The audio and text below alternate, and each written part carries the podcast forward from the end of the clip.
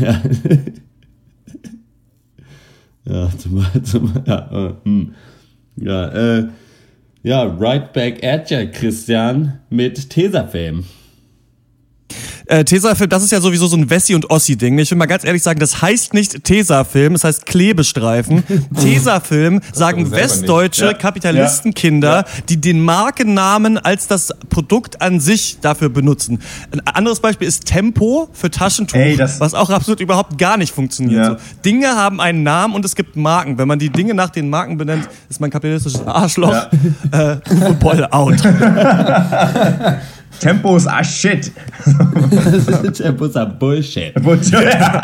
Dr. Peng, Dr. Peng, Dr. Peng.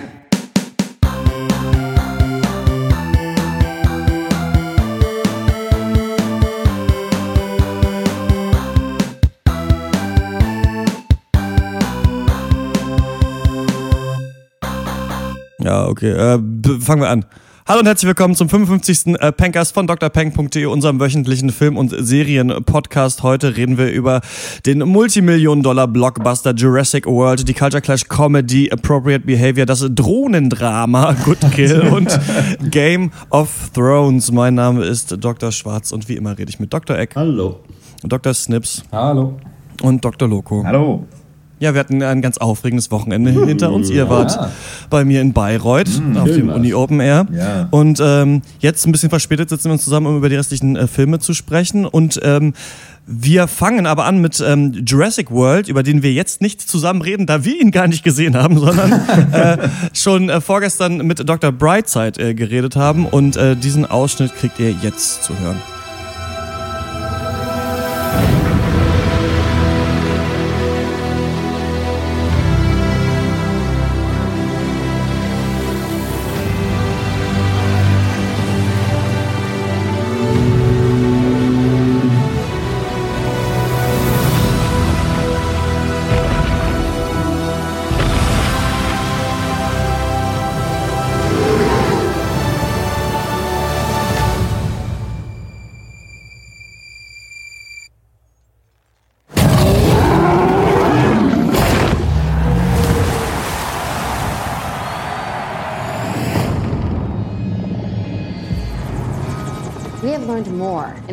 Decade from genetics than a century of digging up bones.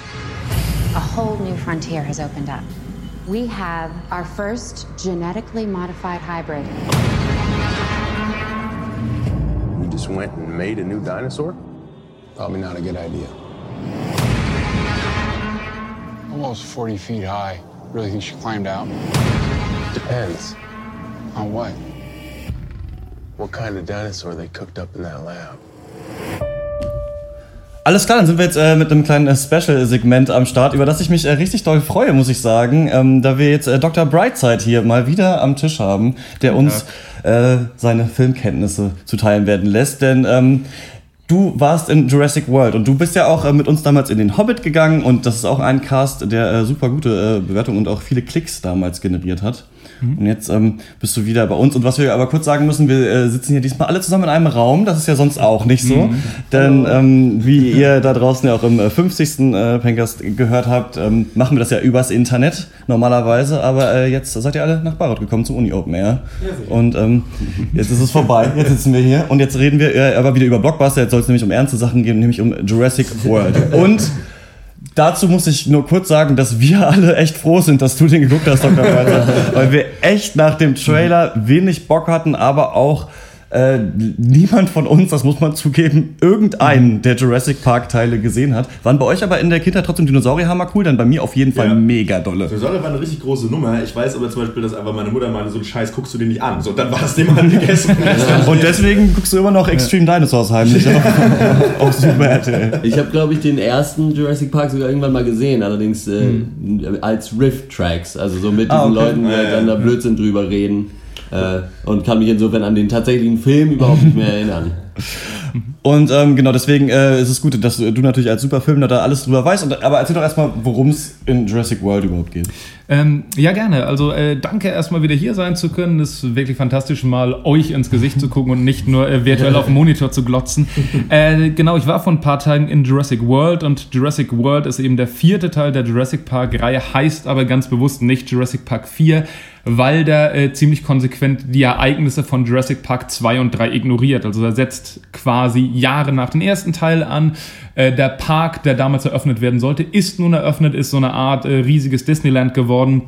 Und natürlich, weil es halt äh, doch ein Creature-Film ist, muss irgendwann alles schief gehen. Äh, Dinosaurier brechen aus, Menschen werden gefressen, alles läuft amok. Ähm, hat mich halt ein bisschen an, an die eine Simpsons-Folge erinnert, wo in Itchy und Scratchyland alles kaputt geht und die Roboter einfach Menschen. Aber ähm, Steven Spielberg hat halt beim ersten Jurassic Park gezeigt, wie man aus einer B-Movie-Story ein A-Movie machen kann.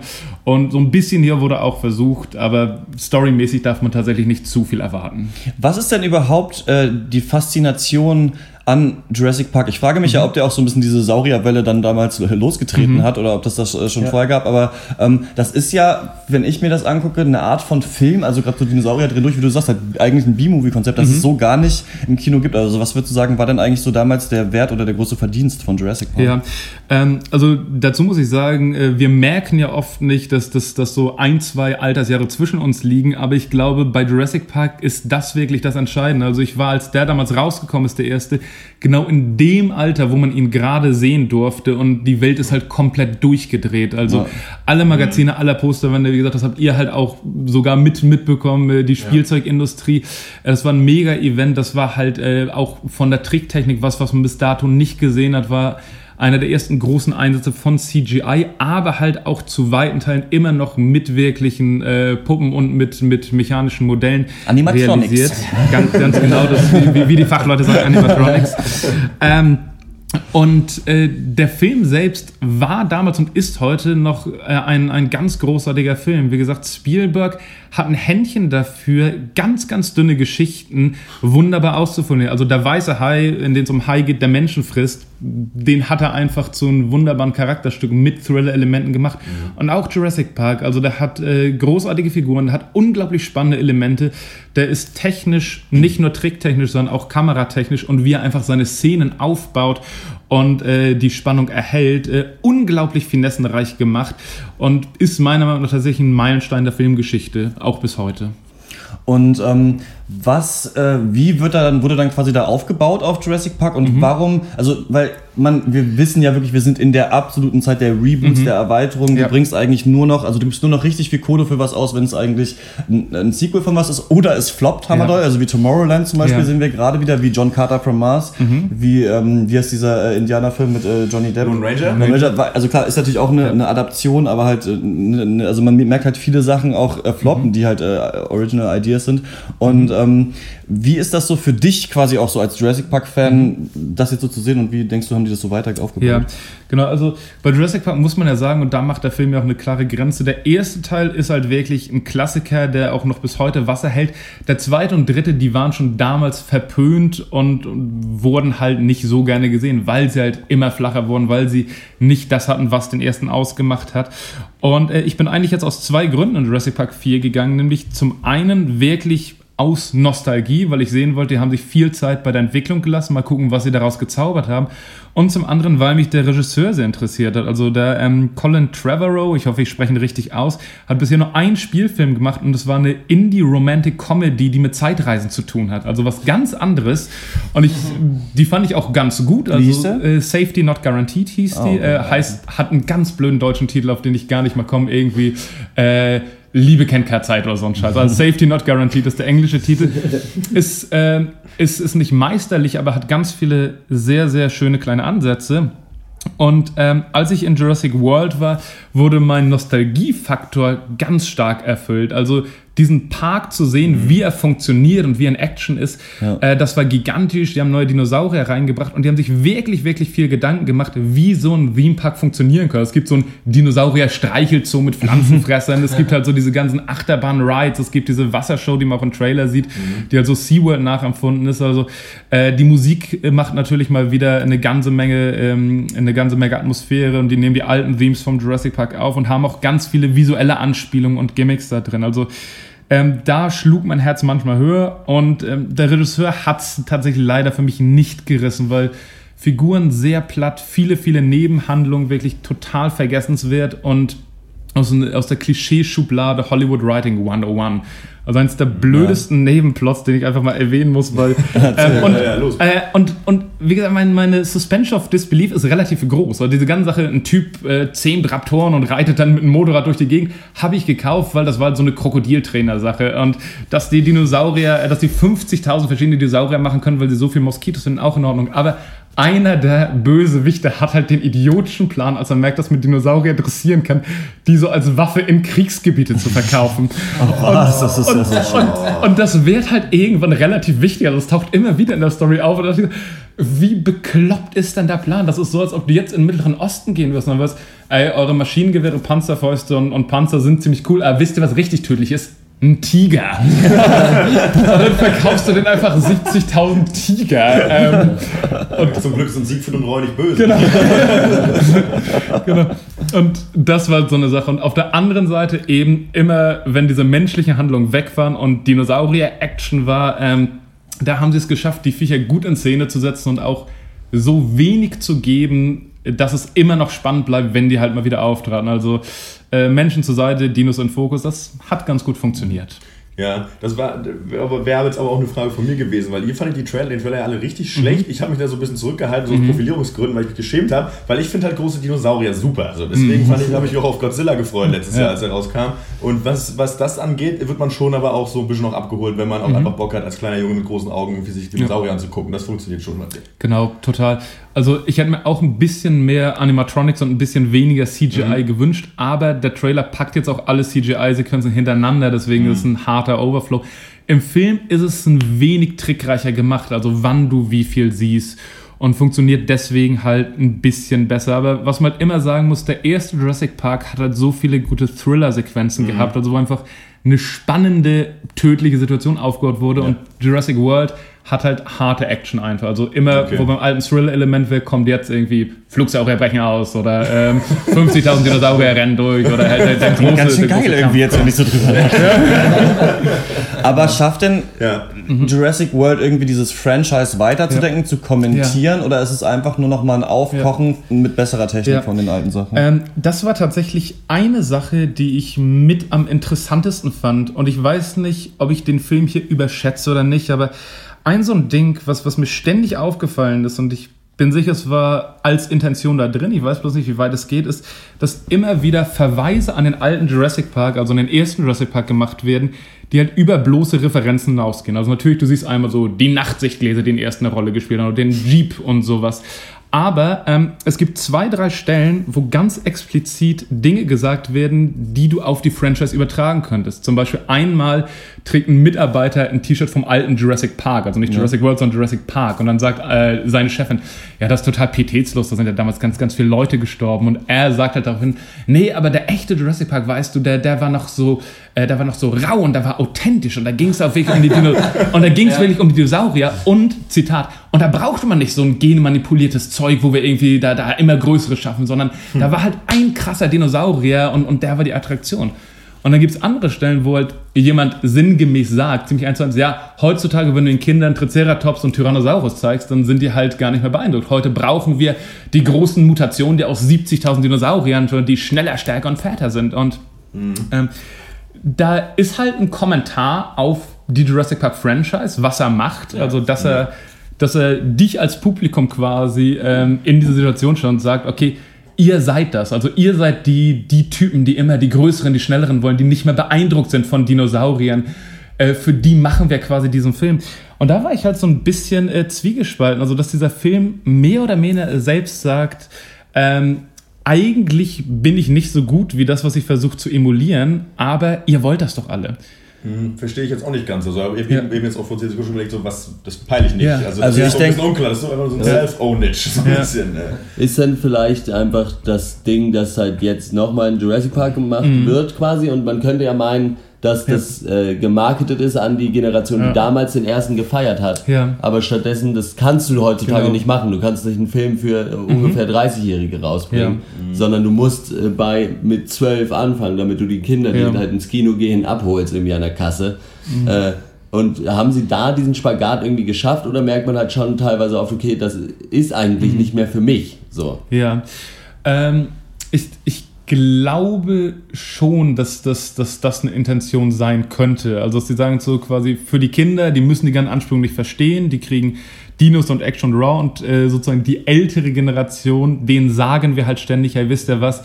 Wir wissen, wir machen nicht Jurassic Park 1 wieder, wir können das nicht wieder machen und wir wissen, ihr habt den total lieb und wir auch, aber es ist einfach was anderes.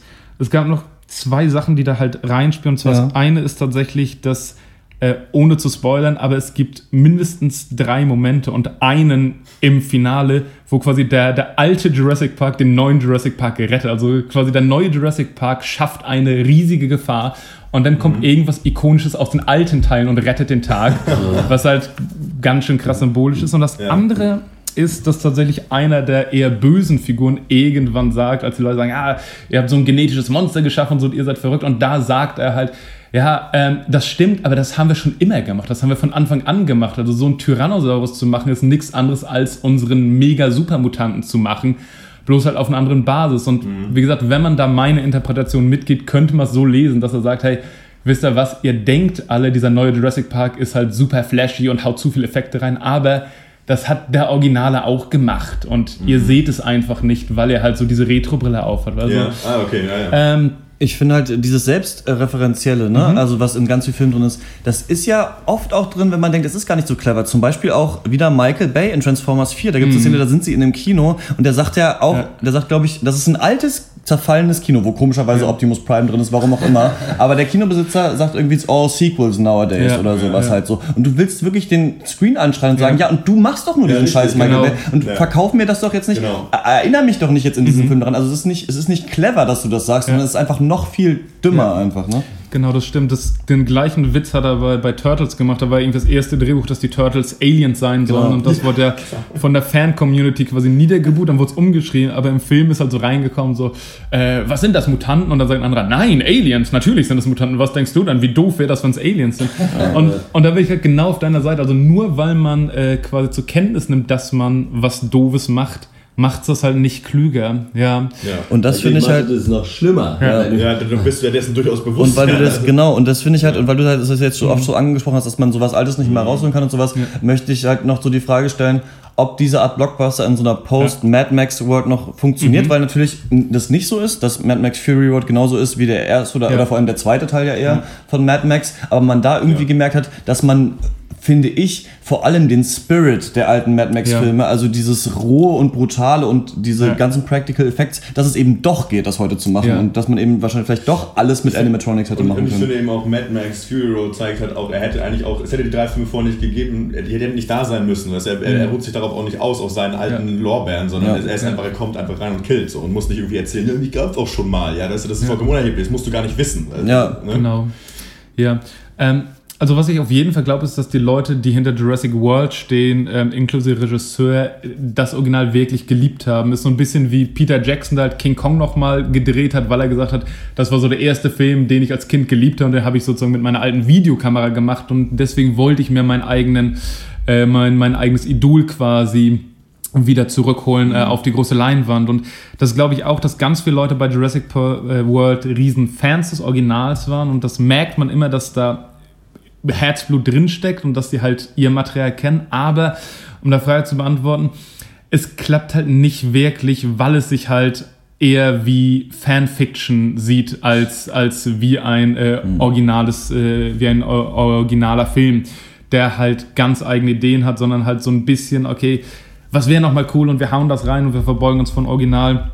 Ähm, und im Endeffekt hat der Film mich auch relativ kalt gelassen. Also Ähm, ich war nicht enttäuscht drin gewesen zu sein, aber ähm, so eine Richtlinie ist, du, du kriegst das, was der Trailer verspricht. Also schau den Trailer an, der Film ist genauso. Halt äh, wenig Handlung, bisschen flache Figuren, ähm, viel Dinos, viel Action. Wenn eine Action-Szene funktioniert, dann funktioniert sie richtig.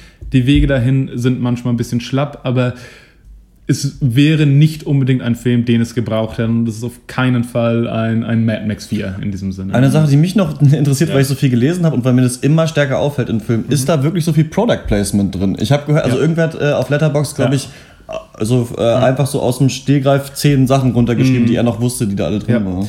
Ähm, ja, riesig. Also äh, die, die Leute trinken ständig Markenprodukte, auch wenn Chris Pratt irgendwie seine Cola-Flasche so halb angewinkelt hält, damit man das komplette Logo sehen kann. Alle Autos fahren irgendwie einmal groß ins Bild. Das habe ich gehört, dass manche Shots aussehen wie Autowerbespots tatsächlich. Ganz, ja. ganz, ganz genau. Nee. Ähm, ist richtig, finde ich, finde ich auch teilweise irritierend, aber ich muss halt ganz ehrlich sagen, wenn es ein guter Film wäre und Jurassic World ist ein okayer Film, ist kein guter, aber sozusagen ein guter Film wird bei mir mit Product Placement wegkommen, weil ich weiß, Filme müssen bezahlt werden Ja. und wenn dann jemand halt eine Pepsi äh, statt einer Cola trinkt, dann äh, ist es mir eigentlich total egal. Ja, würde ich auch so sehen, ja. Mhm. Okay, dann, und du, also, wem würdest du den Film empfehlen, nochmal so an, als, ans Ende Ja. gesetzt? Wer Ähm, soll da rein? Genau, also. nee, ähm, nee glaube ich. Also, äh, ich, ich würde den, den Film äh, zweierlei Leuten empfehlen, nämlich einmal den Leuten, die halt Jurassic Park 1 fantastisch fanden und die 2 und 3 noch okay fanden, weil er ist einfach besser als 2 und 3 und ist das, was der zweite und vor allem der dritte Teil hätte werden können, wenn sie in kompetenten Händen gewesen wären. Das heißt also, wenn man sich einfach nach einem neuen Jurassic Park Teil sieht, äh, sehnt und die anderen ohnehin schon gut fand, dann kommt man hier wirklich auf seine Kosten. Dann äh, solche Fans von Monster Movies, also wenn ihr Pacific Rim oder Godzilla oder so mochtet, dann wird auch hier einiges bei rumkommen. Menschen, die halt generell den Trailer abgefeiert haben oder halt einen etwas stupiden Sommerblockbuster haben wollen, die kommen da auch hin. Aber wie gesagt, also wenn man was will, was das Rad neu erfindet, was irgendwelche Innovationen hat, oder wenn man halt einen Film will, der einen äh, länger als einen Tag äh, über ihn nachdenken lässt, dann ist man hier sehr falsch aufgehoben. Alles klar, dann äh, danke, dass du da warst und äh, uns so viele Infos Gerne. dazu gegeben hast. Hat mich gefreut und dann äh, bis zum nächsten Mal. Ja, bis bald. Dankeschön. Tschüss. Ciao. Ja, das war der Ausschnitt von Dr. Brightside zu äh, Jurassic World. Und ähm, wir gehen direkt weiter zum nächsten Thema und das ist Appropriate Behavior. Um, I'm looking for the grown up underwear of a woman in charge of her sexuality and not afraid of change. I'm Shireen. What is that, Libyan, Armenian? Iranian. Iranian, wow. Tell me, what is the scene like in Tehran? I spend most of my time in Iran watching Disney videos with my grandmother while she entangles jewelry. She has no goals or aspirations. I think she has self-esteem issues. Yeah, no kidding. And I can tie a cherry stem into a knot with my tongue. Really? this is John Francis. John, show her your chest tattoo. I'm like one bad romantic encounter away from moving to France and changing my identity. What are you doing out here? Social anxiety? Just having trouble dealing with like Brooklyn parties and everyone talking about their Kickstarter campaigns. And did you see that guy with the wax Dali mustache? I hate so many things too. In der äh, Comedy Appropriate Behavior von äh, Desiree Akavan äh, verfolgen wir das Leben von Shireen, äh, gespielt ebenfalls von Akavan, einer persischstämmigen, bisexuellen 20-something New Yorkerin. Und äh, der Film beginnt mit der Trennung von Shireen und ihrer langjährigen Freundin Maxine. Und in den äh, folgenden knapp 90 Minuten wird dem Zuschauer dann der Verlauf dieser Beziehung so näher gebracht. Und äh, in nicht chronologischer Reihenfolge erfahren wir dann, wie sich die beiden kennengelernt haben, aber auch wie die Beziehung in, in die Brüche ging und von der Zeit danach, in der Shireen dann relativ ziel- und ambitionslos von Job zu Job und von Date zu Date stolpert. Ähm, ja, dabei muss sie sich allerdings nicht nur mit irgendwelchen kiffenden Chefs und allen möglichen Brooklyn-Hipster-Klischee-Typen rumschlagen, sondern vor allem auch mit ihren ultrakonservativen iranischen Eltern, äh, denen sie ihre Sexualität immer noch verheimlicht. Äh, ja, was ist eure Meinung? Hat sich Appropriate Behavior gebührend verhalten oder doch ziemlich daneben benommen? Ähm, ich hatte ein bisschen Bammel äh, vor dem Film, weil das habe ich auch in der ähm, Filmvorschau geschrieben, dass da ähm, stand, was war das? Die das ist äh, Lesbian Persian Annie Hall oder so. Ja. Und Annie Hall ist ja von Woody Allen, dieser super bekannte Film. Und das ist ja eigentlich auch so der, der Ur-Hipster-Film eigentlich, ja. Annie Hall, den es gibt, weil es quasi ja so ein bisschen darum geht, dass ähm, Woody Allen, ich habe jetzt vergessen, wie sein Name, den ganz komischen Namen in dem Film, ähm, lernt so eine Frau kennen, die ist cool und er entführt sie so ein bisschen in diese intellektuelle Welt und mhm. ähm, will sie eigentlich so ein bisschen cooler machen und regt sich halt darüber auf, dass alle New Yorker so super pretentious Assholes sind. Es ist aber das selber das Größte davon einfach, ne? Also dieser ja. typische Konflikt, so, den du hast, ja. sobald du dich ein bisschen in eine Subkultur, in so, dich ein bisschen mehr mit Dingen auseinandersetzt, mit Popkultur und so weiter, dich da rein bewegst, dass du dann halt irgendwann dich aber andere ankotzen, die das Gleiche machen und du jeden halt als prätentiösen Spacken irgendwie wahrnimmst aus dich selber. ja. Und ähm, ich fand diese ähm, Referenz aber sieht man hier auch, weil es auch nur, hier wird irgendwie das Pferd anders aufgezäumt und ich finde, das funktioniert hier besser und ist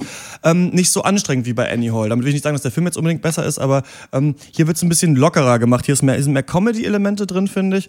Und ja. du hast eben diese beiden Seiten. Du hast diese persische Realität und du hast so ein bisschen dieses ähm, New Yorker Hipster-Ding und dieses eben auch, dass Leute sich über ihre äh, neu gefundene Sexualität identifizieren, worauf, ähm, wie heißt die, Shireen? Ja. Green, ja. Schön auch eben nicht klarkommt. Also ich finde das ganz schön, dass sie so an allen Fronten so ein bisschen verloren ist ja. und nicht so richtig weiß, was ich eigentlich mit den Leuten soll. Weil sie eigentlich, das, und das mag ich am liebsten, sie ist eigentlich halt völlig normal. Also die anderen Leute sind eigentlich total überdreht und obwohl sie ja zwei von diesen quasi interessanten Identitäten hat, nämlich einerseits ähm, aus dem Iran zu stammen und andererseits bisexuell zu sein, ist sie eigentlich die normalste Person, die da so ein bisschen ja, rumrennt. Und alle anderen, die sie reduzieren auf diese Rollen, sind eigentlich viel bekloppter und diesen Konflikt fand ich ganz angenehm da gelöst. Mhm. Ja, das ist schon mal gut gesagt, viel angesprochen, was äh, auf jeden Fall zutrifft. Ich hatte auch richtig, richtig Schiss vor dem Film, weil es so ein bisschen in die Richtung Culture Clash Comedy so geht.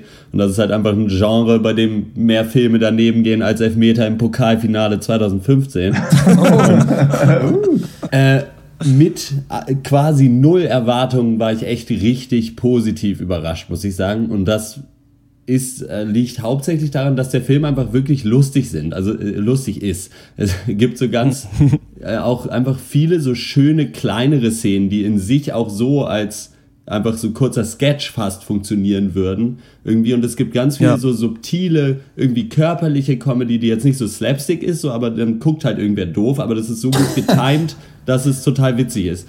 Und so ja. dieses Timing vom Comedy Pace, vom Timing her, ist es wirklich richtig gut gemacht. Und das trägt für mich so diesen Film, der dann insgesamt, weiß ich nicht, was das, ob das jetzt eine riesen Relevanz oder so hat, halt eigentlich nur so ein Querschnitt durch, ob das jetzt ein Standard irgendwie Brooklyn, New Yorker Leben ist oder nicht, spielt eigentlich keine Rolle, weil es relativ authentisch zumindest mal rüberkommt. Und insofern würde ich schon sagen, dass der ja. Film an sich auf jeden Fall funktioniert. Mhm. Erstmal. Ja, ich finde auch. Also man hat irgendwie so ein bisschen, ist auf jeden Fall ein cooler Film. Ich, ich, ich sage jetzt auch nochmal, ich hatte auch Angst, ne, dass wir können der Schleierkreis schließt sich. Ähm, ähm, äh, Scheiße, die Athos-Filme. ich kann den Namen nicht lesen. Aprope? Wie? nee, man hat hier so ein bisschen Coming of Age, so Liebe, Homosexualität, Heterosexualität und irgendwie das Leben so im hipsten Viertel von New York und halt eben Shirin, die versucht da halt eben irgendwie sich ihrer eigenen Identität oder irgendwie bewusst zu werden und ähm, das Ganze halt irgendwie mit so einem guten, trockenen Humor erzählt und ist einfach, weiß ich nicht, das Ganze ist wirklich echt angenehm, intelligente Unterhaltung und ich denke, glaube glaub auch, wenn man auf Indie-Filme steht, die sich mit diesem ganzen Sexualitätsbums auseinandersetzen, dann ist an dem Film ja echt kein Vorbeikommen so. Also ich finde, die haben das schon echt solide gemacht mhm. und ähm, Wer war eigentlich diese Blonde? Hat die nicht bei Scrubs in der letzten Staffel mitgespielt? Fällt mir gerade ein. diese Lehrerin da von ihr? Ja, ja. Diese andere Lehrerin? Ja. Tibet? Heißt die so? Die ist hieß im Film Tibet, glaube ich, die Lehrerin. Ja. Ist aber, glaube ich, auch nicht wichtig. Macht ja nichts. Kam mir aber auch bekannt vor, ja. Kam mir auch bekannt ja. vor. Nee, aber, ja, aber ich habe mich auch köstlich amüsiert, auf jeden Fall, muss ich sagen, bei dem Film. Also schon so nach zehn Minuten hatte der mich einfach im Sack, weil ich schon einfach fünfmal laut aufgelacht habe. Und das passiert tatsächlich nicht so oft. Aber so diese Art Humor wirklich absurde Szenen, aber dann wirklich staubtrocken vorgetragener, ja. super mhm. zynischer Humor und wirklich perfekt getimte Punchlines hat für mich echt gerissen. Und äh, ich hatte keine Angst, muss ich sagen, aber ich fand es halt super, dass sich der Film halt nie zu ernst nimmt. Also, weil du erwartest ja schon, wenn du das liest, bisexuelle Perserin in Brooklyn, so, so ist der Film nicht, wie, wie deine Erwartungen, äh, die du in deinem Kopf formst. Und es liegt halt daran, finde ich, dass diese Thematiken, die sie so vereint, ihre Herkunft, wer ist sie eigentlich, was ist denn ihre Identität und ihre Sexualität, das wird halt, die sind halt immer da, darum geht es in dem Film, aber die werden nicht so plump in den Vordergrund gehievt. So, das, Ja. das, Ja. das artet nicht aus in irgendwelche Debatten über LGBT und, äh, und weiß ich nicht, und Rassismus oder was auch immer. Aber ich würde sagen, wenn dich der Humor nicht so richtig catcht, gibt es vielleicht, glaube ich, wenig anderes, was sich dazu bewegen könnte, den Film zu gucken, weil es schon nicht besonders tiefgründig ist, muss ich sagen. Halt. Also der Humor kommt halt so ein bisschen auf Kosten der Substanz, aber ich fand das nicht schlimm. Für mich war das positiv, muss ich sagen. Ich weiß nicht, wie das bei euch war. Ja, das ist halt, ich finde, da wird sich viel aus dem Indie- und ähm, so Indie-Comedy-Serienbereich auch genommen. Also einerseits Ja. hat mich das so ein bisschen alles erinnert, so an irgendwie 500 Days of Summer oder Oh Boy oder Herr Lehmann. Also, dass so jemand quasi durch so eine Stadt sich bewegt in ein paar Tagen und ganz unterschiedliche Charaktere eben kennenlernt, die alle so ihre unterschiedlichen Probleme haben. Funktioniert hier aber sehr gut, weil ich finde, die Charaktere sind, wirken fast alle sehr authentisch. Die Klassenlehrerin ist ein bisschen überzeichnet, wobei solche Leute gibt's auch. Ähm, ich, da, das fand ich ganz nett eigentlich daran. Dann finde ich, ist es halt noch so ein bisschen New Girl, Broad City Fall, ja. und ähm, Girls. Also das ist da alles drin. Zum Beispiel diese ganz New Girl ist halt so ein bisschen, dass sie an so einer Schule unterrichtet, aber nicht so gut ist, dass sie sowieso so ein bisschen dieses Queerlige eben hat. Äh, Max, äh, sorry, Dr. Loco hat es neulich äh, Zoe Deschanel-esque genannt. Das fand ich ganz, fand ich ganz angenehm. Ähm, Girls ist halt so dieses bekloppte New York und und äh, Broad City ist aber halt so, die, die Leute sind schon ein bisschen älter, also es geht nicht mehr so um so Highschool-Kram oder sowas. Und das ist halt hier auch so alles drin vorhanden. Ich finde halt, ähm, ach nee, eine Sache, um mich halt als den, mir dem Mega-Intellektuellen hinzustellen, will ich noch sagen, hier wird natürlich Homi Babas Konzept der Hybridität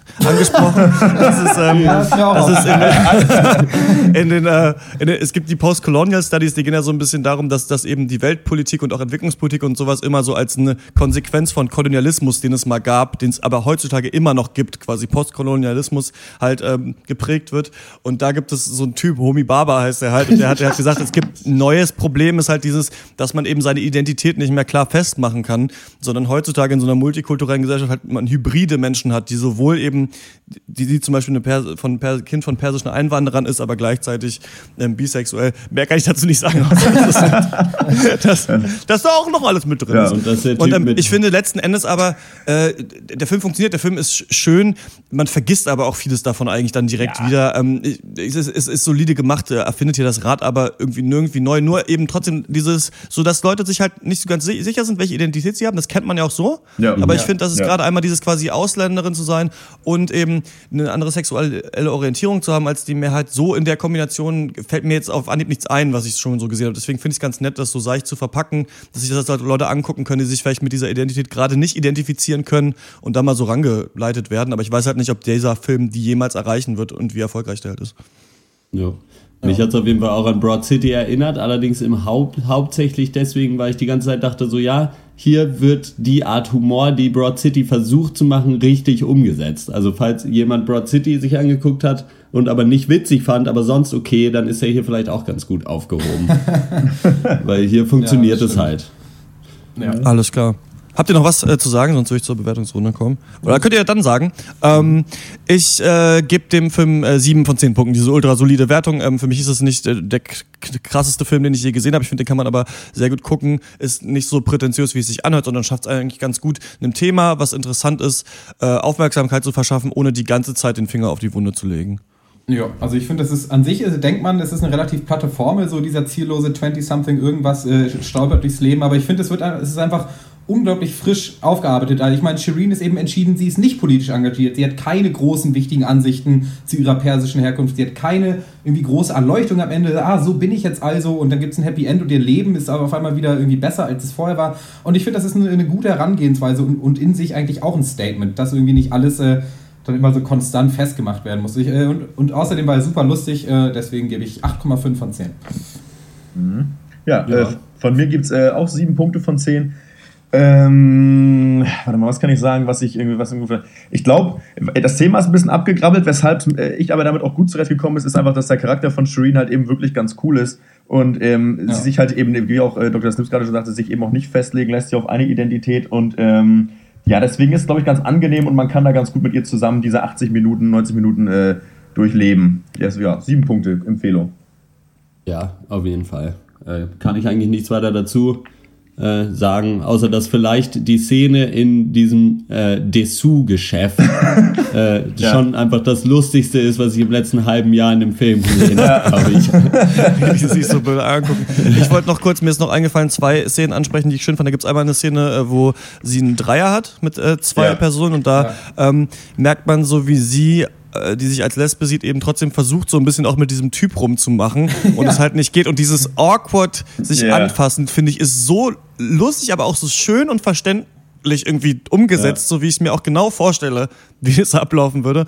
Und ich mochte das gerne, als sie ihre ähm, Freundin, ihre Beziehung, wo man sieht, wie die sich kennengelernt haben, auf diese Hochzeit mitnimmt und sie dann sich so ein bisschen voll interessiert für diese persische Kultur und dann sie so zu ihr sagt, ey, du hast genau einen dieser Momente gerade, dieser ich bin mit einer Einwandererin zusammen Momente, so guck mal, wie, wie rich ist denn die Culture. Also ich finde das irgendwie, das, ah, da fand ich auch beides super witzig. Aber okay. Jo, Siebeneinhalb von zehn übrigens von mir. okay.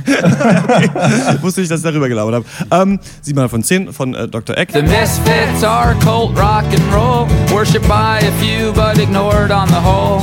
Meet the Feebles is a film cult classic. It's basically unknown, but some say it's fantastic. Most women that I meet seem totally unfazed, till sometimes there's somebody who seems totally amazed. I might not be in magazines as a heartthrob face, but in a few devoted hearts I found a strong fan base. I'm a cult boyfriend, not a mainstream show. I'm lonely or I'm worshipped by a lady in the know. When you're a cult boyfriend, life is always intense. They love me or they hate me, no one's on the fence. Cerebus is a cult comic book series. It's got fans, but it's never found in movies or in theories. WFMU is a cult radio station, always tuned to by a few devoted fans around the nation. For every time I couldn't get a second date or even first, why does one think I'm the best when all the rest think I'm the worst? All of those times, no one at all wanted to know if I'm really all that awesome. Wouldn't more people think so? I guess cult boyfriend is the term for me. It's always been quality, not quantity. A cult boyfriend's like a record in a bargain bin. No one knows its worth till a collector comes in. Ich bin sehr froh darüber, dass die Musik in dieser Woche mit freundlicher Genehmigung von einem großen Vorbild äh, von mir kommt, nämlich von Jeffrey Lewis, der äh, Singer, Songwriter und Anti-Folker, ist auch gerade auf Tour. Zum Beispiel äh, nächste Woche am 25. Juni im Hemdendienst in Nürnberg und da werde ich auch rumhängen. Also wenn ihr Bock habt auf die Musik und äh, mit mir danach ein Bier zu trinken, dann kommt äh, vorbei. Und jetzt kommen wir zum nächsten Thema und das ist Good Kill. I did something good today. You don't always. You want to know about my job? Right. Good kill. Ladies and gentlemen, the remotely piloted aircraft is not the future of war. It is the here and now. What'd you log? 3,000 hours in F 16. But we've progressed. Let's go to Afghanistan. Fly and fry. Make no mistake about it. This ain't PlayStation. We are killing people. Light them up.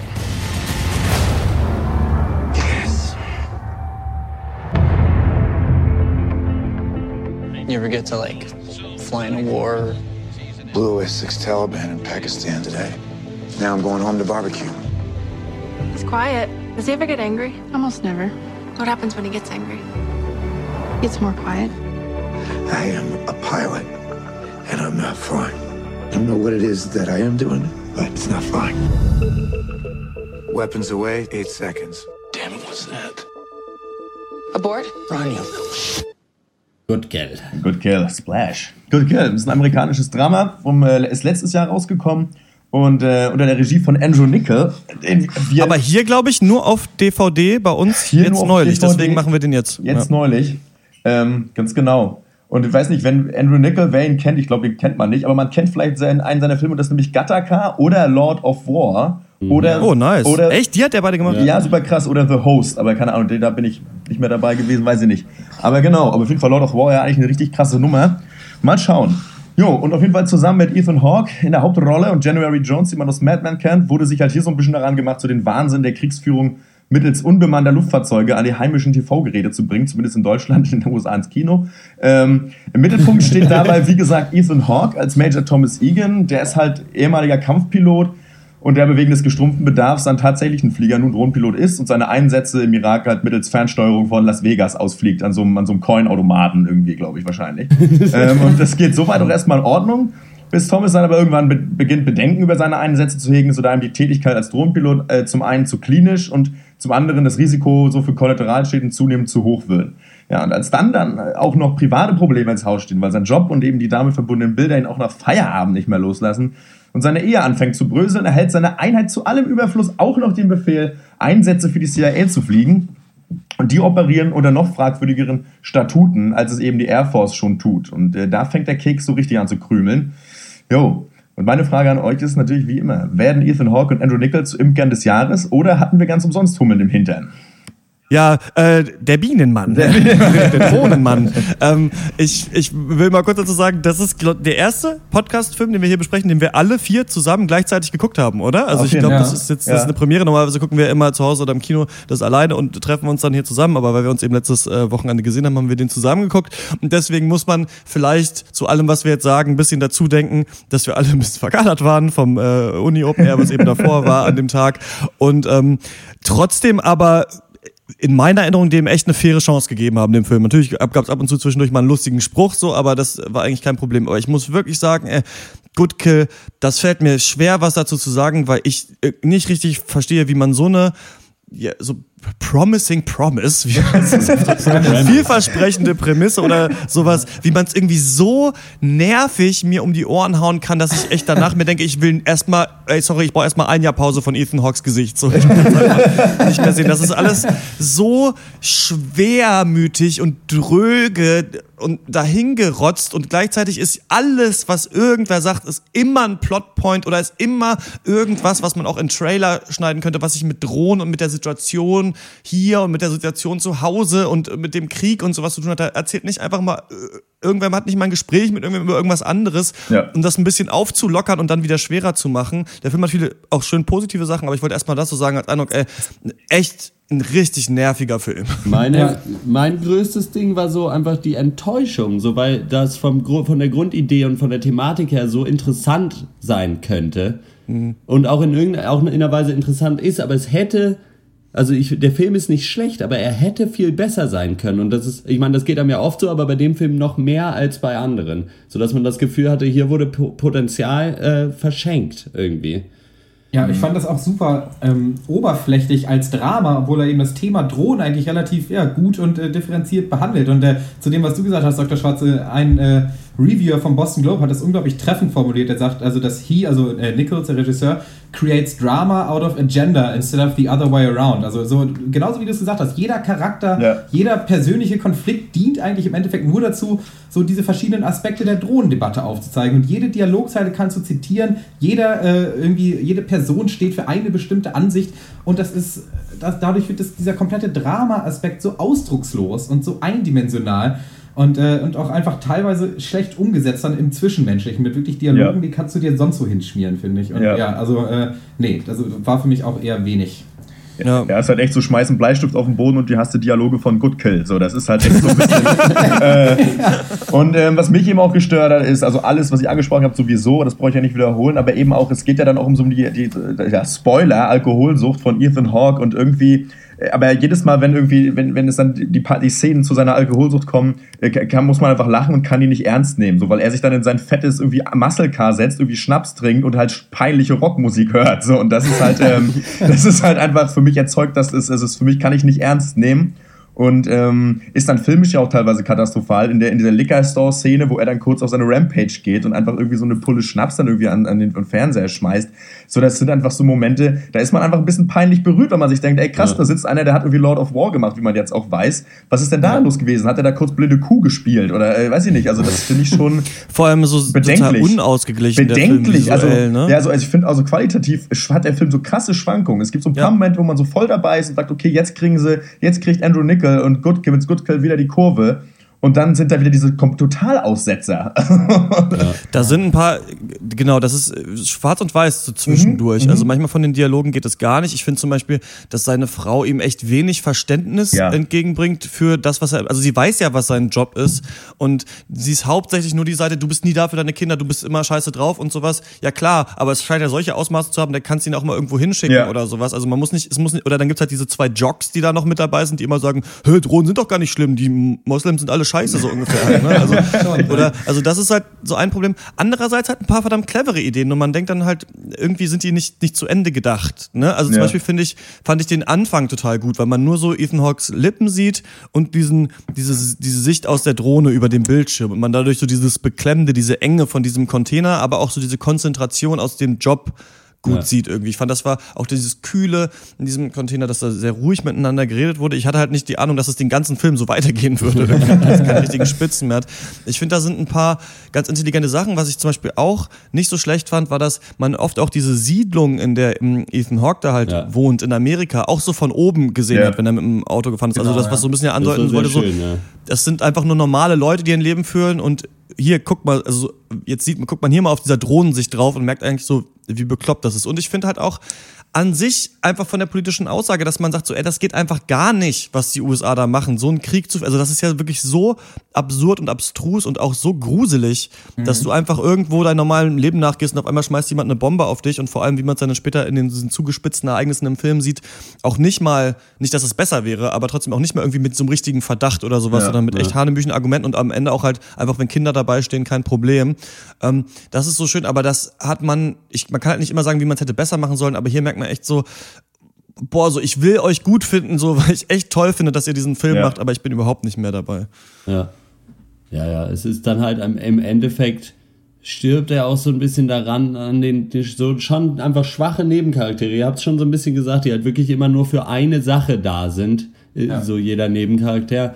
Und äh, da kann halt selbst Ethan Hawke, der das eigentlich sogar ganz gut findet. Also er ist mir mhm. beim Gucken auch ziemlich auf den Kranz gegangen zum mhm. Ende hin, aber so ein bisschen äh, später irgendwie ein bisschen objektiver beleuchtet, hat er das schon gut gemacht so. Und ich glaube, da geht die Schauspielleistung auch ein bisschen daran verloren, dass die anderen einfach auch vom Schreiben her, äh, so wie sie geschrieben sind, einfach da nichts dagegen bieten, äh, ja. irgendwie halten können. Ja. Und das ist einfach, ja, insgesamt ist es halt schade, weil es ein total relevantes Thema ist äh, und man hier viel mehr hätte draus machen können, müssen, weiß ich nicht. Ja, Sollen. nicht genug drauf eingegangen und mir ist auch das Ende tierisch auf dem, also das ging, ja. finde ich, gar nicht, ja. weil es einfach keinen Sinn Ja, ergibt. richtig. Also es so. war auf jeden Fall nicht so nicht nachvollziehbar, so wie genau. es dann stattgefunden hat. Und hat auch eine ganz seltsame politische Aussage dann getroffen. Eben, ja. das ist halt äh, total was, komisch. Also das, das würde man halt jetzt komplett den Film äh, spoilen, aber dann dachte man nochmal so, okay, was soll, also ja. es hätte vielleicht so ein bisschen sogar geklappt, um, um zu zeigen, wie abgefuckt er ist, ja. aber da war er dann nicht genug abgefuckt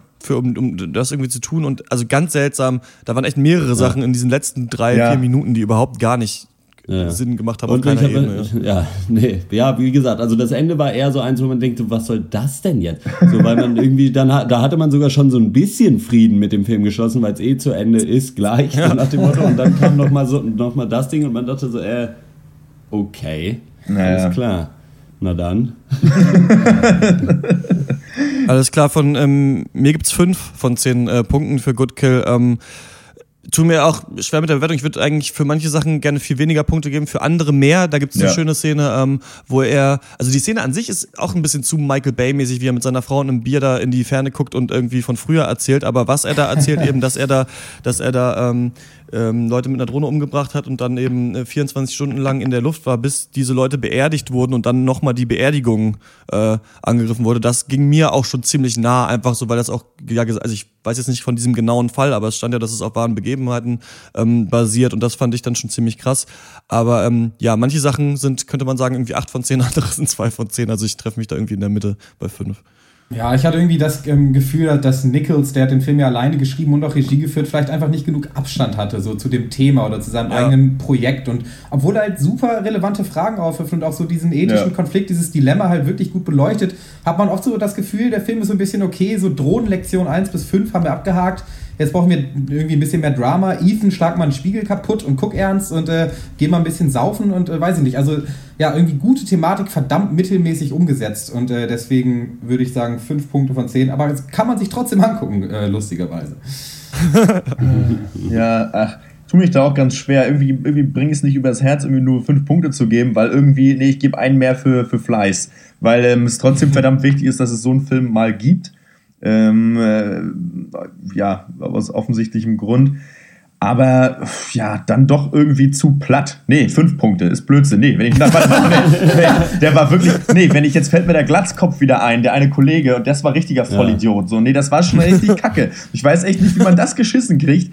Weißt du, auf einer Seite ist ja jemand so schlau zu peilen, ey, ich, ich setze mich mit so einer wichtigen Thematik auseinander, aber dann zu blöd ist, daraus irgendwie einen halbwegs, also einen besseren Film als den zu machen, das ist wirklich einfach schade. Nicht zu blöd, man muss vielleicht nicht beleidigt werden, aber trotzdem für Interessierte mal angucken, so weil ähm, ich denke, nee, weil ich finde, die haben diese ganzen Drohnengeschichte und so weiter, wie sie damit operieren, das finde ich, haben die schon auch ganz geil hingekriegt. So, das ist, ähm, finde ich, filmisch ganz gut gemacht. Ja, ähm, finde ich auch.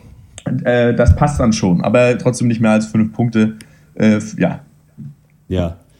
Äh, ihr habt eigentlich schon alles gesagt. Ich gebe auch fünf von zehn und äh, wir haben noch eine witzige Review dazu gefunden auf IMDb wo ich es sehr witzig dann doch fand, dass jemand hier schrieb, finally a movie that shows both sides of the war in einem Film, in der die eine Seite des Krieges nur aus 10 Kilometern Höhe einer Drohne gezeigt wird.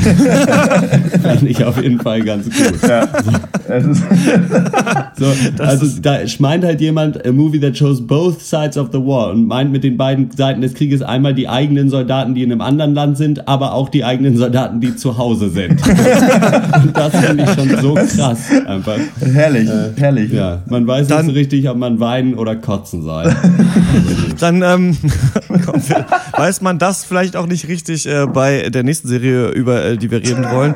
Und ähm, das ist Game of Thrones.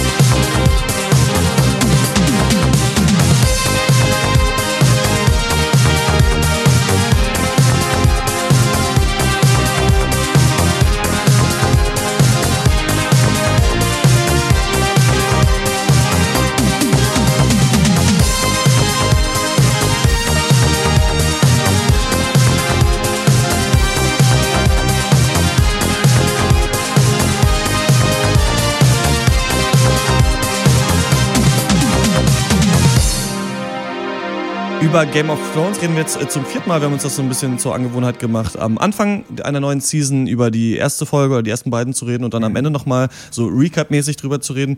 Wir äh, sind alle relativ große Game of Thrones Fans, außer Dr. Eck, hat es gar nicht gesehen. So, ich habe immer bin das Gefühl, bei Dr. Fan. Snips und Dr. Loco. Was? Ich bin aber trotzdem Fan. nice. Dr. Snips, Dr. Loco äh, wankt es immer so ein ja. bisschen. Ich bin relativ großer, hype das relativ groß ab. Ähm, aber ist bei mir auch schon schwieriger, was ich aber sagen will. Ab jetzt jetzt spoilern wir komplett alles über diese Serie. Also wir erzählen jetzt nicht nochmal, worum es an sich geht und wir es an sich mögen. Die ersten vier Staffeln und auch viel der fünften kann man sich sehr gut angucken und ja. äh, übertrifft vor allem vom so Production Value und meiner Meinung nach vom Casting äh, auch viele andere Serien. Aber ähm, darüber haben wir schon oft genug geredet, äh, auch in älteren Podcasts. Deswegen würde ich jetzt äh, mit der fünften äh, Staffel, also über das Staffelfinale von euch, mit euch reden wollen. Mhm. Und ähm, wir haben ja am Anfang darüber geredet, wie es so angefangen hat. Und da haben wir alle so ein bisschen gesagt, ja, jetzt sind alle sind so ein Zweiertrüppchen unterwegs. Und ähm, es ist nicht mehr so, dass eben alle in so ihren Häusern da wirklich am Plan sind, sondern es mehr so Reisen gibt. Und wir haben uns gefragt, wird das der neuen Staffel gut tun oder nicht? Dr. Snips meinte, er so wahrscheinlich nicht. Dr. Loco meinte, das ist eigentlich spannender als vorher. Was würdet ihr sagen, wie das jetzt mhm. in dieser Staffel war? Kann ich noch mal kurz einwerfen, äh, noch mal für alle jetzt ausmachen, wenn ihr es noch nicht geguckt habt, weil ich weiß nicht, ob das jetzt so ganz klar war, dass es jetzt schon losgeht. ja. Also. Okay. Mach, mach aus den Scheiß. ähm, also ich finde, äh, ich bleibe bei meiner Meinung, dass es der Staffel nicht gut getan hat, weil es einfach, äh, wie früher wurde es hier nicht geschafft, mir zu vermitteln, warum, also warum das alles so wichtig ist oder warum das so, so die Dringlichkeit oder die Wichtigkeit der Storylines, die jetzt die fünfte Staffel ausgemacht haben. Also ich finde nicht unbedingt, dass irgendwie zu wenig passiert, was man ja oft irgendwie hört als Kritikpunkt. Also manchmal passiert zu wenig, aber ist ja auch Wayne. Ähm, so, aber dass es halt einfach auf kein klares, greifbares Ziel hinausläuft. Und das liegt eben nun mal daran, dass die Leute alle irgendwie durch die Welt reisen, irgendwie rumeiern in Zweierpärchen und aber nie äh, so richtig das alles zusammengeführt wurde. Und ja, niemand oder die wenigsten Leute nehmen in dieser Staffel irgendeinen erwähnenswerten Einfluss auf die Geschichte der, dieser Welt, finde ich. Und das hat mich äh, groß äh, gestört. Mhm. Äh, mich hat das, das, mich hat das nicht so gestört, dass ähm, sozusagen die einzelnen Handlungsstränge jetzt sich nicht so krass ausgewirkt haben auf die Gesamthandlung, weil ich finde, dass Game of Thrones eh so zäh ist, dass ich das eh, wenn ich meistens nicht mal mehr peile, ob es jetzt irgendwas sich krass auswirkt oder ob das einfach, es einfach nur irgendwas ist, was passiert. Ähm, das für mich hat es jetzt nicht so viel genommen. Mein Problem war eher, äh, du hattest das ja angekündigt, Dr. Loco hatte so ein bisschen gedacht, das wird vielleicht spannender, da, äh, die Art und Weise, ähm, also die Serie wird vielleicht, oder diese Staffel wird ein bisschen spannender, weil das alles so ein bisschen aus, aufeinander, auseinandergedröselt wird und jeder so ein bisschen auf die eigene Exkursion geht. Ähm, ich, es wurde anfangs auch ein bisschen spannender, aber dann auch gleichermaßen dümmer. Also das war halt so ein bisschen das Problem. ja. so. Und das, äh, ja. Und das ist halt nicht zu verzeihen. So, ähm, wir haben auch untereinander schon drüber gesprochen gehabt, man kam da teilweise, also wirklich diese eine Folge in Dawn, wo wir Bron und Jamie Lannister da wie reingesneakt kommen, weil sie sich einen Torbahn aufgesetzt haben. äh, ist man, fühlt man sich original, wirklich echt, sind wir in den 90ern auf RTL 2 oder was? Also das ist halt, das geht halt gar nicht. Ja. Und ähm, da, glaube ich, haben wir alle so langsam angefangen zu kotzen und uns gefragt, was ist in dieser Staffel eigentlich los? So, und das zog sich. Mein halt, großes, ja. ja. Hm? Mein großes Problem ist auch genau das und ich habe das Gefühl, dass hier äh, in dieser Staffel was extremer geworden ist, was es vorher auch schon gab, aber nicht so schlimm war. In der vierten Staffel, äh, ich hatte das Gefühl, die dritte Staffel endet krass mit Red Wedding, Ja. dann kommt die vierte Staffel, baut so langsam auf, schafft dann aber mit Joe Joffreys Tod und Oberyn Martell irgendwie coole Sachen reinzubringen, hat in der Mitte einen krassen Hänger, als da die Crows irgendwie in Craster's Keep sind und irgendwelche Leute vergewaltigen, Ja. also völlige Mhm. Füller-Storyline, Jon Snow muss nochmal hoch und nochmal zurückkommen Ja. und dann am Ende auf einmal vier Folgen, die der Hammer sind, also weiß nicht, wo Littlefingers Plan kommt raus, Oberyn Martell stirbt, ähm, dieser krasse Kampf an der Wall und in der letzten Folge halt alles Schlag auf Schlag. Und ich finde, in dieser Staffel war es aber so, dass man irgendwie drei Folgen brauchte, um mal so langsam gerade so zu zeigen, wo jetzt alle sind nach den krassen Ereignissen der vierten Staffel. Dann Ja. kommen absolute Dulli-Füller-Episoden, die so an Dummheit irgendwie, also das ist wirklich, ich, vor der achten Folge dachte ich so, das war's mit Game of Thrones so. Die Serie ist scheinbar jetzt scheiße, die Sachen sehen schlecht aus, die, Ja. die, die Charaktere sind manchmal irgendwie total schlecht geschrieben. Jeder trifft dauernd auf irgendwen einfach so per Zufall. Also das, das konnte man halt früher noch mal glauben mit Brienne und dem Hound. Aber jetzt war es halt so, zufällig sitzen Littlefinger und Sansa da irgendwie. Zufällig ist Jorah Mormont im gleichen Puff wie Tyrion. So, ich weiß nicht, zufällig dann von Piraten gekidnappt und zufällig dahin gebracht, wo Daenerys eh ist und so. Also das ist halt sowas, was mittlerweile einfach scheinbar akzeptabel ist in der Serie. Und dann kommen diese letzten Folgen und vor allem dann kommt die letzte Folge, die ich jetzt gesehen habe, wo ich fand, dass nur Story-Höhepunkt auf Story-Höhepunkt und krasser Tod und abgefuckter Magie-Scheiß und komplette Familien existieren quasi jetzt nicht mehr richtig und so weiter, ne? Ähm, Ja. Oder wie jetzt zum Beispiel Stannis und die Baratheons, ne, sind jetzt alle weg quasi. Und ähm, das fand ich richtig krass. Dann dachte ich mir so, ey, könnt ihr es nicht irgendwie hinkriegen, nicht alles in eine Folge zu ballern, sondern so ein bisschen über die Serie verteilt ein paar Höhepunkte zu setzen und es dann einfach nicht mehr anzusprechen. Also das mit Arya, das mit Marcella zum Beispiel, hätte man alles schon mal vorher aufklären können. Ich finde das echt krass. Also ich finde cool, dass man gesehen hat, die haben noch die Kohle, sie können es noch geil machen, sie können noch geile Twists bieten, aber es wirkt so ein bisschen wie bei diesen Marvel-Filmen, wo der ganze Mittelteil ist irgendein Quatsch und am Ende wird halt der nächste Film aufgebaut hauptsächlich. Ja. Weißt du, und Das- so ist es jetzt auch, auch, hier. Also so, gerade die letzten zwei Folgen, die waren dann im Vergleich zum, zum Rest der Staffel so unglaublich gerusht, so die ganzen, wie die Storylines dann zu Ende ge äh, gebracht werden. Also gerade würde ich mal sagen, am, am Beispiel von, von Stannis the Menace, ja, dem geilsten Ja. Typ in Westeros, meiner Meinung nach. Ja, auf jeden Fall. Ich liebe den auch Also, so weißt du, wir kriegen irgendwie in Folge 8 eine vollkommen story-isolierte Schlacht mit White Walkern irgendwie hinter der Wall, die eine halbe Stunde Ja. geht. Und die war geil, klar, die sah gut aus, äh, die hat gehypt, klar. Aber wie zum Beispiel Stannis Lager infiltriert wird von den 20 äh, Leuten, wie seine halbe Armee abhaut und wie er im Endeffekt Endeffekt zugrunde geht, weil sein Angriff äh, auf den Norden halt komplett scheitert, das kriegst du quasi in vier Kameraeinstellungen gezeigt und Ja. dann wird nach, nach drei Sekunden weggekattet. Und da frage ich mir so, wo ist die Balance? Warum haut ihr eure Matten raus für einen Kampf mit White Walkern, ja, die dir irgendwie als Knochen vorgeworfen werden, damit du nochmal dran bleibst? Aber so Ja. richtig relevante Leute wie Stannis, ob, ob ob man den mag oder nicht, sei mal dahingestellt, werden dann so abgespeist, finde ich so. Und äh, das, das war in, der, in den letzten zwei Folgen war das eigentlich komplett so, finde ich, dass alle Stories nochmal in fünf Minuten äh, schön äh, verbunden wurden in Geschenkpapier, so für den, für den Zuschauer. Aber so richtig war da dann auch nichts mehr dahinter. Weiß ich nicht. Ja.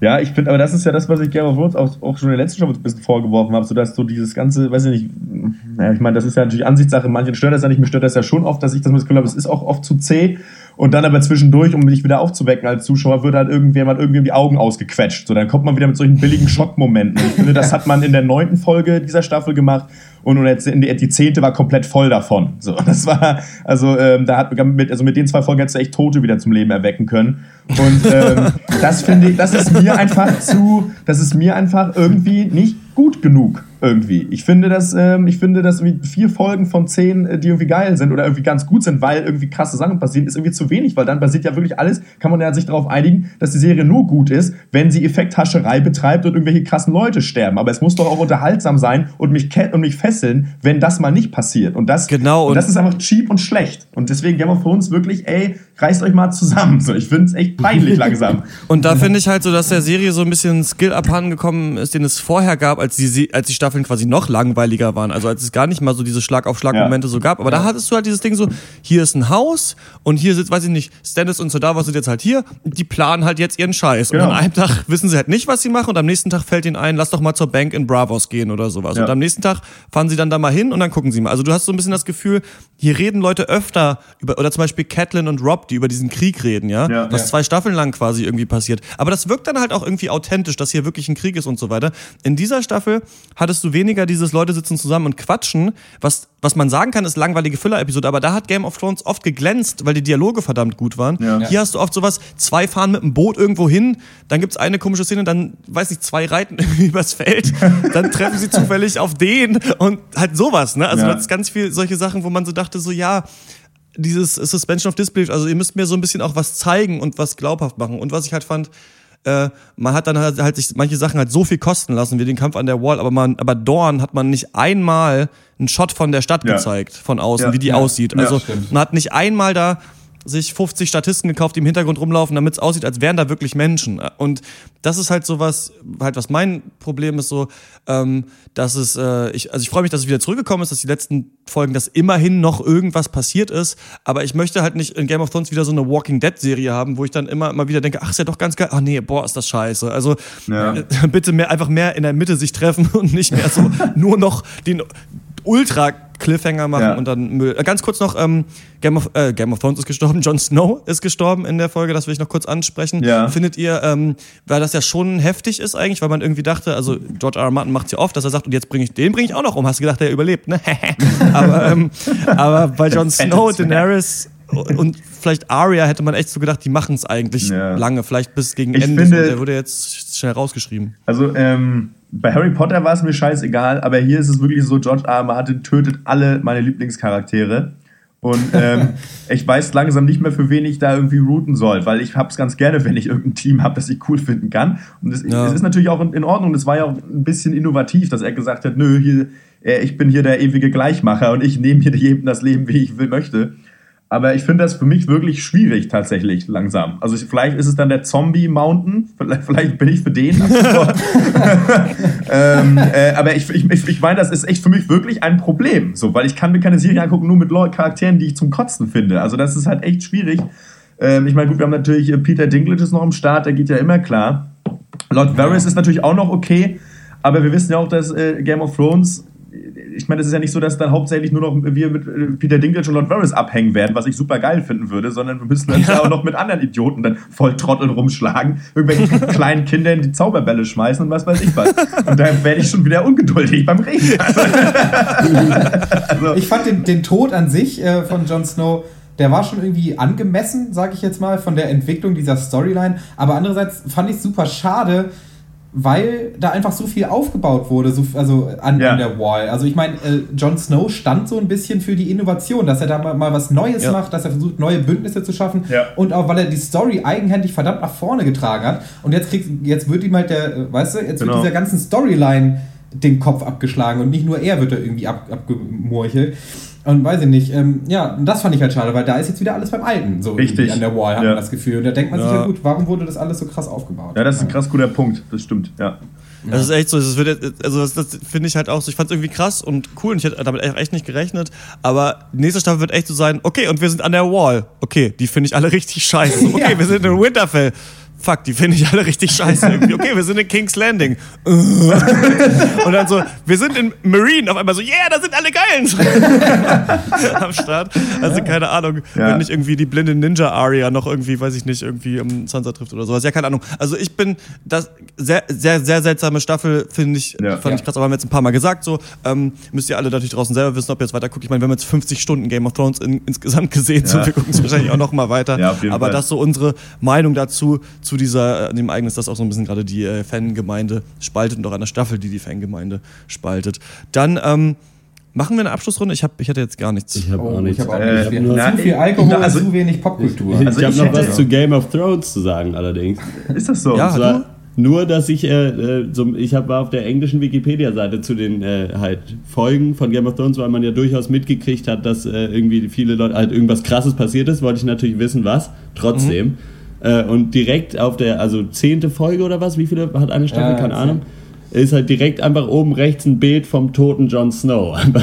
also, du kannst nicht auf diese Seite gehen, ohne direkt den krassen Spoiler einfach als Bild zu kriegen. Das finde ich ziemlich witzig, auf jeden Fall. Ja. Ähm, äh, ich hätte eigentlich ein Highlight und zwar, das ist, betrifft wahrscheinlich aber auch alle, ihr habt es wahrscheinlich noch nicht dran gedacht. Wir waren, waren ja in Bayreuth da auf, deiner, auf dieser Uni-Open-Air-Geschichte und ich fand es ziemlich cool, weil wir ja zum ersten Mal, oder nicht zum ersten Mal vielleicht nicht, aber ich habe zum, zum ersten Mal Hörer aus Bayreuth getroffen und das fand Ah, ich auf jeden ja. Fall war echt ein ganz cooles Erlebnis.